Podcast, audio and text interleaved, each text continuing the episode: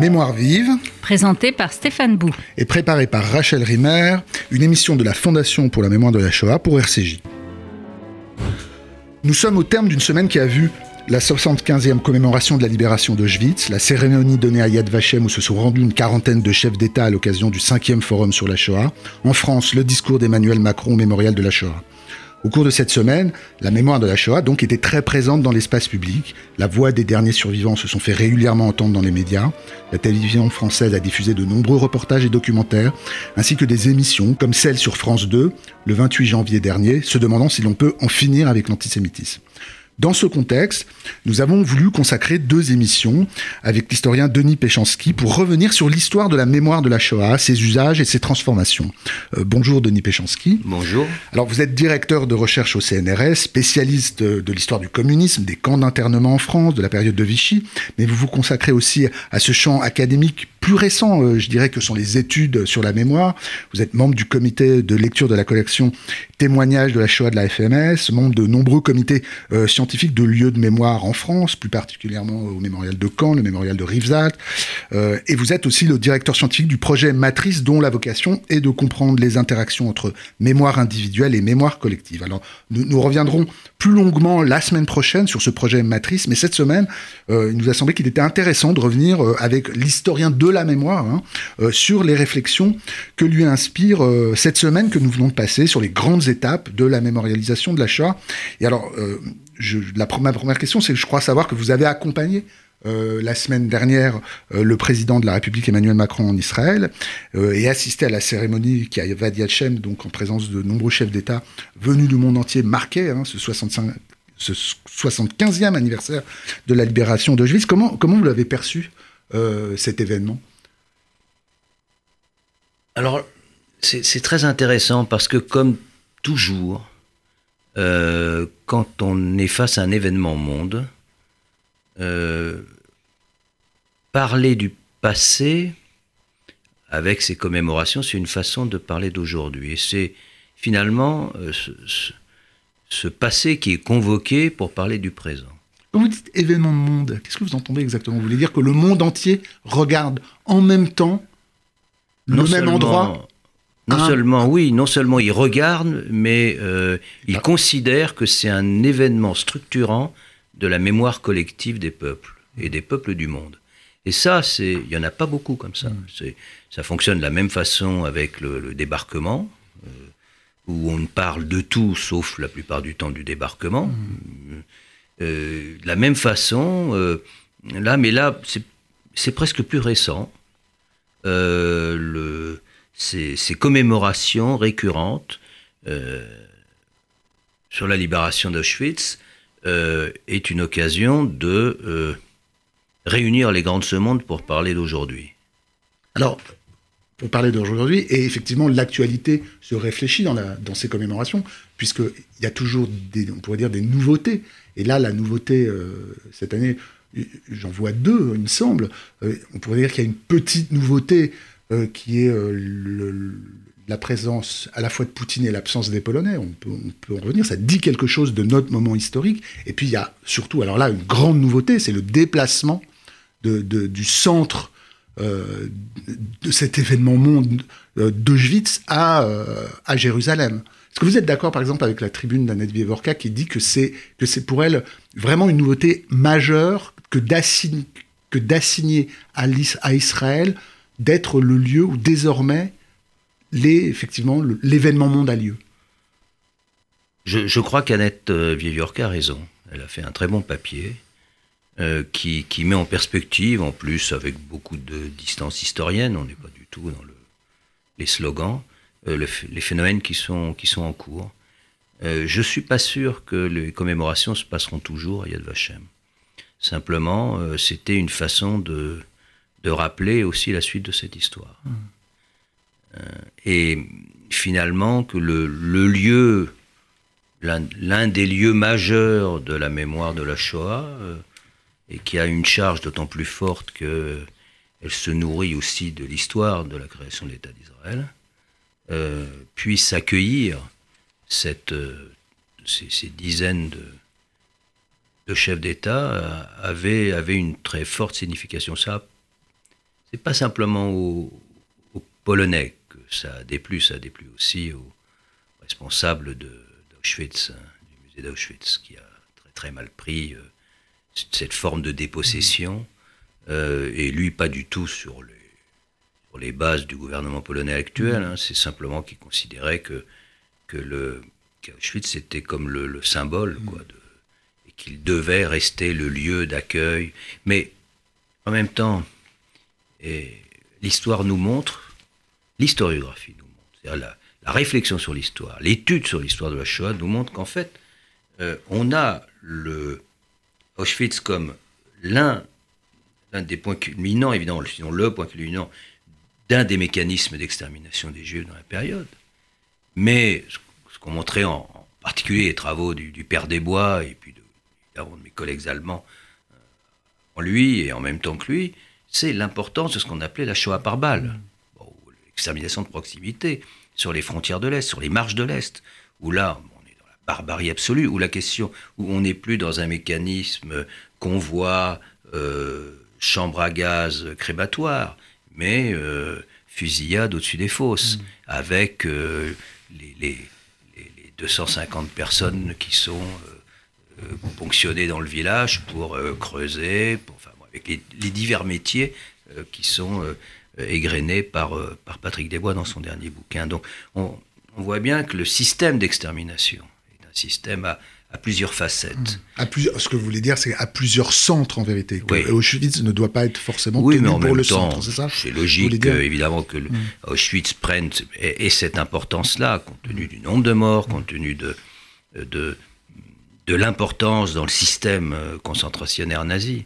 Mais en même temps, c'est intéressant d'avoir en tête euh, ces diverses facettes, euh, cette histoire multiple, complexe, euh, mais qui a toujours cette visée d'extermination. Pour, en revenir à la question de cette Enfin, de ces commémorations, déjà vous avez évoqué l'idée qu'il y avait une histoire des commémorations et qu'on pourrait dire que le 75e anniversaire, il s'est pas passé la même chose qu'au 70e et qu'au 60e, surtout je pense au, 60e qui a été euh, peut-être peut-être là que la, première fois, je ne sais pas si vous seriez d'accord, c'est vraiment devenu un événement monde que cette commémoration. la commémoration. Ouais, oui. Pas forcément l'événement lui-même, mais la commémoration, euh, est effectivement devenue un événement. Monde. À partir du 60e anniversaire, vous direz. Oui, c'est ça, on est d'accord. Euh, est-ce qu'on peut revenir sur les étapes de, cette construction de la. Est-ce qu'on est qu'on pourrait dire de mémorialisation de la Shoah, dont, la dont les commémorations sont, sont un des lieux? Et en fait, moi, il y a une question que j'aimerais vous poser c'est à partir de quand euh, la notion de devoir de mémoire, euh, avec laquelle on nous rabat les oreilles depuis une semaine, euh, s'est imposée dans l'espace public? Bon, À propos de cet événement. D'abord, c'est une catastrophe. Parce qu'à partir du moment où on parle de devoir de mémoire, exigence morale, on sait très bien que euh, les jeunes vont, euh, vont commencer à dire on est dans la compassion, dans la souffrance, on vit la même chose que vivent les victimes, on nous dit qu'il faut faire ça, donc on fait ça, et puis voilà. Mais le slogan, il, est, il est, réactivé de manière pavlovienne à chaque oui, fois. Alors, ça a été on se bat, on se bat nous historiens pour essayer il a une histoire, de. ce slogan, c'est ça que je veux dire. Voilà, on préfère parler du soit du travail d'histoire, soit du travail de mémoire. Oui, mais pas du devoir de mémoire. Et, on est obligé de dire quand, quand, par exemple, les policiers viennent au mémorial de la Shoah, euh, tous les policiers parisiens viennent au mémorial de la Shoah, et on leur montre un film qui s'appelle La police sous l'occupation, et pas vraiment pour leur montrer que les policiers euh, étaient des grands résistants. Ensuite, les derniers témoins euh, racontent leur, histoire, et la plupart du temps, ils n'ont pas vraiment été arrêtés par les Allemands. Et puis, on est voilà, deux, trois historiens à essayer de donner quelques clés. Euh, mais j'essaie toujours, parce que je vois bien, ils prennent sur eux cette histoire. Je dis, mais si le préfet de police a décidé de, vous demander de venir tous, des jeunes nouveaux gardiens de la paix, pour comprendre ce qui s'est passé à cette période-là, c'est pas pour vous dire que vous êtes responsable de ce passé-là c'est pour que vous compreniez ce qui s'est passé avec des gens qui exercent la même profession que vous et qui ont des responsabilités particulières dans le rapport à l'ordre et à l'autorité. Et donc, euh, c'est ça qu'on essaye de, faire passer comme idée. Mais si vous commencez à me parler de, euh, de repentance, de, de voilà, mais vous, vous, tombez complètement à côté. Parce que ça n'est pas crédible de, s'imaginer que vous êtes responsable de ce que euh, vos collègues ont fait il y a 70 ans. Et pour vous, au mot, à, l'expression devoir de mémoire est accolée toute cette dimension-là, repentance. Euh, Bien sûr. Bien sûr, et après c'est une facilité. Mm. Bon, c'est la facilité de la, de, la formule. Hein. donc, bon, alors ce qui est intéressant derrière tout ça, c'est que effectivement, le devoir de mémoire, il va euh, comme formule, euh, et Sébastien Ledoux a fait toute sa thèse là-dessus et son, un livre là-dessus sur l'histoire du devoir de mémoire. Ça explose, ça, ça, naît avant, mais ça explose vraiment dans les années 90. Ça, devient le mantra de toute réflexion sur, euh, sur la Shoah et plus généralement sur la mémoire de la Seconde Guerre mondiale. Parce qu'il faut bien comprendre, et c'est là la clé pour, répondre à la question que, que posé à juste titre, c'est que la mémoire évolue avec l'histoire. Et que donc, il faut qu'on arrive à trouver des séquences successives pour rendre compte de l'histoire de la mémoire, plutôt que de s'imaginer que, euh, au sortir de la guerre, on a comme ça une mémoire qui, euh, euh, qui, s'impose et qui va être le, simplement, avec plus ou moins de, d'évolution, va être une sorte de, de référence en continu. Non, ça évolue avec l'histoire et, ça est dans une sorte d'interaction avec le présent.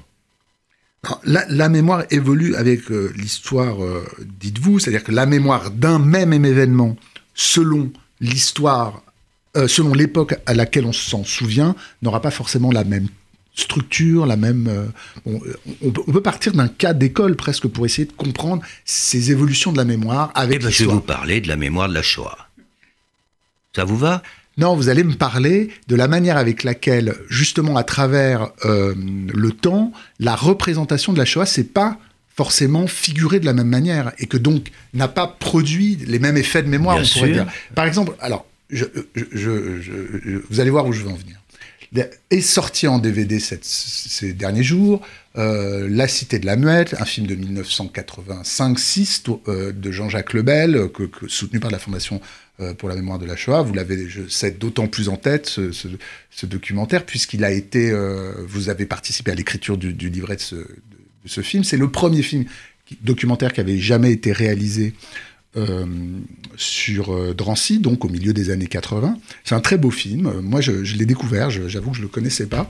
c'est un film qui m'a surpris, et notamment parce qu'il y a il y a, deux choses qui m'ont surpris. Il y a à la fois, on sent qu'on est à un moment, on dirait si j'ai raison, peut-être je me trompe, mais je crois sentir qu'on est à un moment dans les étapes de, la mémoire de la Shoah entre une mémoire communiste, juive communiste et une mémoire juive qui va peut-être se disjoindre de l'ancrage communiste, parce que la plupart des témoins qui figurent dans ce film sont des juifs communistes arrêtés parfois pour des faits de résistance. Et donc il y a une mise en scène du témoin euh, où il apparaît pas forcément comme une. Il se met pas en scène comme victime. Moi, c'est ça qui m'a beaucoup surpris dans le film. Euh, euh, et, oui, enfin voilà, déjà première question, bah, quel est votre avis il, me semble que, que ce film, si on raconte aujourd'hui l'histoire de Nancy, ça sera pas, il n'aura pas cette même texture, alors texture mémorielle, on dirait, on dirait ça comme ça? Oui, et, point de bascule, que vous mettez bien en évidence. Euh, que vous sentez bien. C'est-à-dire que c'est euh, au milieu des années 80 que va s'imposer la figure de la victime juive comme figure structurante de la mémoire collective de la Deuxième Guerre mondiale en France. Pas avant. Parce que souvent on parle du début des années 70, du travail de Serge Klarsfeld, de, des bouquins de, Paxton, puis Marius et Paxton. Bon, on, dit, voilà, depuis le début des années 70, toc, on bascule, on est passé en gros de la figure du résistant à la figure de la victime juive. Bon, c'est faux. C'est faux. Alors qu'est-ce que vous faites par exemple? C'est, ça, Je veux simplement dire que le, le moment où tout bascule, c'est le milieu des années 80. C'est le moment, euh, je dis pas où on passe d'une figure de la résistance centrale à une figure euh, centrale de la victime, c'est le moment où on passe à la figure centrale de la victime revenir sur la singularité de ces années 70-80, avant le tournant de 85, où la figure de la victime juive est très peu présente, beaucoup moins qu'à partir des années 85 bien sûr, et vraiment, ce film sur Drancy rend vraiment compte de ce moment de bascule. Ce mmh. C'est pas volontaire de, la part de Lebel. Il a fait un, superbe film, avec ses, témoignages extraordinaires euh, qu'il a, recueillis, où effectivement, pour nous parler de Drancy, bon, il nous parle des Juifs, mais il nous parle des communistes, des Juifs communistes, et des Juifs qui n'étaient pas communistes. Et il mélange tout ça. Et donc, euh, il, essaie de rendre compte de cette histoire singulière de Drancy en, en donnant finalement euh, aux juifs communistes une place qu'ils n'avaient pas à Drancy. un certain nombre sont passés par Drancy, bien sûr, et je pense aux jeunes juifs de l'équipe de Krasuki. Mmh. Bon. Mais euh, évidemment, ils ne représentent qu'une petite minorité des juifs qui sont passés par Drancy. Et donc il passe à côté, en quelque sorte, où il effleure ce qui est euh, évidemment le cœur de, euh, de Drancy, qui est, après la phase de l'internement, la phase de la déportation pour l'extermination des Juifs de France. Et, c'est pour ça que ce, film est, pour moi euh, exceptionnel. C'est d'abord une qualité, il faut le reconnaître aussi. Hein. c'est un grand film, mais documentaire, c'est une masse de témoignages datés, donc moi, ça me passionne parce que effectivement, les gens ne vont pas dire la même chose dans les années 80, aujourd'hui, dans les années 60, dans les années 50, mmh. bon, ou au sortir de la guerre. S'ils ont survécu, ils vont pas nous raconter la même chose parce que leur propre témoignage va évoluer. Donc c'est magnifique d'avoir ce, stock, en quelque sorte, de rush, d'entretien, de, de, témoins, euh, euh, et en même temps de d'avoir cet éclairage du point de bascule. Ça, c'est passionnant. Euh, vous dites qu'ils vont pas raconter la même chose. Alors, ce qui est intéressant avec euh, le film, il faut, il faut noter justement les, certaines figures qu'on voit dans le film, euh, dont on connaît les noms. Hein, Henri Boulavko, Charles Baron, Armand Dimet, Samuel Radinsky, Georges Veller. C'est des, des, figures de témoins, de survivants qu'on a vu, on pourrait dire, vieillir dans l'histoire mmh. des documentaires. comment vous percevez d'abord Premièrement, comment Effectivement, euh, le témoin est devenu une figure euh, paradigmatique dans la, dans la transmission de la mémoire. Ça allait pas de soi. Déjà, il faut, faut, faut l'expliquer. Il y a ce que vous disiez tout à l'heure. Les victimes juives deviennent, s'imposent au milieu des années 80, mais la figure du témoin, c'est encore autre chose que de dire que la figure du témoin s'impose comme étant le lieu principal de la transmission de la mémoire. Donc comment elle s'impose et comment elle va effectivement évoluer. on pourrait réévoquer ces, personnages qu'on voit dans le film, effectivement qu'on a vu vieillir, hein, euh, qu'on a, et on a vu leur témoignage évoluer. Paulette Sarcey, par exemple, il y a le, témoignage de 1983 filmé par Jean-Jacques Lebel. Il y a eu un livre qui, est sorti euh, en 2015 où elle reprend euh, son histoire. Donc cette question-là de la, de la figure du témoin et de son évolution, pour vous Alors, je vais vous dire, au, début, j'étais vraiment, et je reste convaincu qu'on assiste effectivement à une sorte de convergence. C'est le, le moment de ce milieu des années 80 où on a convergence entre centralité de la victime juive dans les mémoire de la Deuxième Guerre mondiale et centralité de la figure du témoin dans les représentations du passé. Euh, et en même temps, un peu plus tard, on se dit, mais après la Première Guerre mondiale, finalement, donc, il y a plein qui ont témoigné. Il y a plein de livres sur Norton Crowe qui a, qui a repris, qui a travaillé sur les témoignages de la Première Guerre mondiale dans les années 20.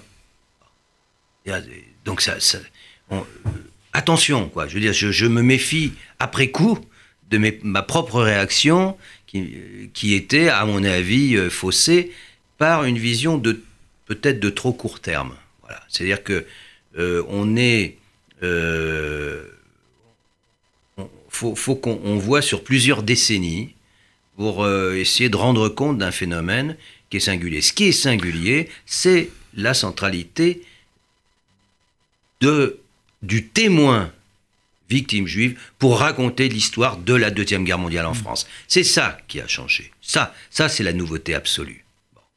Et effectivement, euh, on pourra revenir dessus, mais si aujourd'hui on a tellement de problèmes avec l'antisémitisme en France, euh, comme l'ont montré les études récentes, hein, qui sont euh, très inquiétantes, que ce soit de, Michel Viviorca ou de, ou Dominique Régnier, euh, passionnantes études, mais très inquiétantes sur le niveau de l'antisémitisme en France, c'est peut-être que, voilà, dans les années 80-90, cette centralité de la victime juive s'est accompagnée de la centralité de la question de l'extermination des juifs que, on va dire, la population découvrait globalement. Euh, et aujourd'hui, peut-être que par ce grignotage terrible des forces euh, qui s'appuient sur l'antisémitisme pour se développer, on a une sorte d'évacuation de cette histoire, de banalisation, de concurrence mémorielle et de mise en avant d'autres priorités et d'instrumentalisation de l'antisémitisme pour pouvoir euh, avancer ses propres revendications. Ben, alors, ce que vous dites m'invite à, poser une question. Vous parliez d'événements monde, on, disait que le, moment du 60e, il y a 15 ans, du 60e anniversaire de la commémoration avait été probablement un moment de bascule. Euh, moi, je me souviens que c'est à ce moment-là qu'un thème s'est imposé hein, chez les historiens de la mémoire, euh, le thème de la mémoire saturée de la Shoah. C'est une expression qu'on a beaucoup vue, l'idée d'une saturation de la mémoire de la Shoah. Il y a, il y a un livre fameux de Régine Robin qui s'appelle La mémoire saturée, et c'est une expression vraiment qu'on lisait, qui est c'est devenu un topos. Euh, une figure vraiment consacrée, mémoire saturée. On peut penser aussi à l'opposition dans le livre de Paul Ricoeur, sur Mémoire, Histoire, Oubli, sur l'opposition entre trop de mémoire, juste mémoire. Il y aurait un moment où il y aurait trop de mémoire. Comment vous pensez cette idée que peut-être à un moment donné, il y a eu quelque chose comme une déflagration mémorielle qui s'est mise en place, avec le fait qu'on en arrive là aujourd'hui, où il y a une actualité de l'antisémitisme, alors que précisément, depuis 15-20 ans, on nous dit qu'il faut sans cesse se remettre en mémoire ce qui s'est passé, précisément pour que ne revienne pas ce qui s'est passé. évidemment, il n'est pas en train de se passer à nouveau la Shoah, mais il y a quelque chose comme un retour de l'antisémitisme qu'on ne cesse de pointer. D'ailleurs, je rappelle que le, forum qui s'est tenu à, Yad Vashem était parlait d'un antisémitisme européen aujourd'hui qui se diffusait. Hein. Donc c'est un, problème qui est, central. Il y a quelque chose comme, si la commémoration rejoignait une actualité. Oui, et, et comme si finalement, euh, en se polarisant sur la victime, on oubliait le bourreau. Euh, c'est le cœur de la, du, récent bouquin d'Yanis Roder. C'est l'idée que si on veut faire comprendre ce qui s'est passé, il faut déplacer la focale. Au lieu de, de, commencer par la victime, par la compassion, par le soutien, par, euh, par l'écoute de la souffrance ou la lecture de la souffrance, on commence par mais comment ça a été possible? Quels sont ces bourreaux qui étaient derrière? Qu'est-ce qui les a motivés? Qu'est-ce qui les a poussés à faire revenir ça à, ce qu'étaient en fait les grandes figures de l'historiographie de la Shoah à partir des, années 50. Enfin, oui, mais à on condition... sait que enfin, dans la destruction des Juifs d'Europe, Hilberg euh, enfin, a toujours eu un rapport extrêmement euh, distancié avec la figure du témoin. Oui, alors bon, on va pas dire non, Roder qu'il est distant vis-à-vis des témoins, non, non, ça serait un peu dommage vu les. Non, mais euh, ce que je veux dire, c'est que cette revendication. Vous, mais je suis d'accord avec vous. Cette revendication, je, suis d'accord avec vous. Non, non, mais juste, elle est, pardon, elle est contemporaine avec l'angoisse que les témoins par ailleurs disparaissent et que quelque chose va se perdre. Il y a, il y a ces deux choses en même temps qui se disent là. Évidemment, évidemment, et de se dire euh, finalement, si, si disparaissent, la vérité va disparaître. Comme si la vérité est dans l'histoire était lié euh, à l'existence de personnes qui ont vécu l'événement. Alors, faudrait plus faire d'histoire du Moyen Âge, de l'Antiquité, euh, de, la fin du 19e ou du début du 20e. faudrait plus faire d'histoire de la Première Guerre mondiale. On ne comprendrait plus, c'est absurde. Donc ça veut dire qu'il faut qu'on arrive à, faire comprendre à la fois la singularité la force d'un témoignage, d'un témoignage oral, présent, hein, bien entendu, et en même temps que c'est c'est pas parce que les témoins ne sont plus là, d'abord on les a toujours euh, soit enregistrés au micro, soit euh, en audiovisuel, et qui donne une force à, ce, à ces témoignages-là, euh, bien entendu, et en même temps, qu'est-ce qu'il y a derrière? Si on demande autant de choses, si on a demandé autant de choses aux victimes, c'est quand même le cœur, enfin ce qu'on aurait dû dire, c'est que on veut essayer de comprendre ce qui s'est passé. Non pas pour euh, excuser, c'est absurde, les, bourreaux, mais pour comprendre comment une société peut arriver à faire ça. Comment des bourreaux peuvent arriver à, ce, degré d'inhumanité qui fait que un certain nombre de personnes, à tort, disent c'est incompréhensible, euh, c'est voilà, et, qui donc, parce qu'ils définissent la Shoah comme quelque chose de sacré, vont en parallèle dire bon, ça n'est pas euh, on ne peut pas l'appréhender par les outils de la recherche et de l'analyse historique. Si on peut l'appréhender, on peut essayer de le comprendre. Après, euh, comment fonctionnent les individus? Comment ils fonctionnent au Rwanda? Comment ils ont fonctionné au Rwanda? Entre 800 000 et 1 million de morts. Il ne s'agit pas de dire c'est euh, c'était des nazis qui que non. Donc il y a une dimension anthropologique pour essayer de comprendre comment fonctionnent les individus, les, les humains, hmm. dans ces situations extrêmes. Et puis, il y a, dans un contexte particulier, comment un régime devient un porteur d'un projet euh, d'extermination et le met en œuvre. Hmm. Et ça, si on ne, on ne se donne pas les moyens de le comprendre, on va passer à côté. C'est l'enjeu pédagogique hmm. majeur des années qui viennent et l'enjeu pédagogique, la voie pour lutter contre l'antisémitisme d'aujourd'hui je, vous remercie, beaucoup, euh, Denis Péchanski, puisque vous parlez du Rwanda. Je rappelle, et on a parlé d'Hilbert, que lors de sa troisième édition de la destruction des Juifs d'Europe, il réécrit la postface, il évoque le Rwanda, et ça se finit, ce grand livre se finit désormais par L'histoire s'est répétée. Donc, ce qui confirme ce que, ce que vous venez de dire. Alors, je, vous remercie. Je, on se retrouvera la semaine prochaine pour parler du projet Matrice. Ce sera, sera une manière de poursuivre euh, cette, cette, discussion. Je rappelle que le coffret Cité de la Muette que l'on a évoqué, euh, le film euh, de Jean-Patrick Lebel, est paru chez Ciné Archives Périphérie avec le soutien de la Fondation pour la mémoire de la Shoah. Il contient ce témoignage euh, en longueur de trois heures de Paulette Sarcey recueilli en 1983 et qui a été recueilli à nouveau par Karen Tayeb du Mémorial de la Shoah dans un livre qui est paru en 2015. Et il y aura une projection débat du film Cité de la Mette euh, le 5 février, euh, cette semaine 2020, à 18h à l'hôtel de, Ville de Paris. C'était Mémoire Vive, deux adresses pour nous réécouter, radio-rcj.info et mémoire vive au pluriel.net, ainsi que sur l'application RCJ.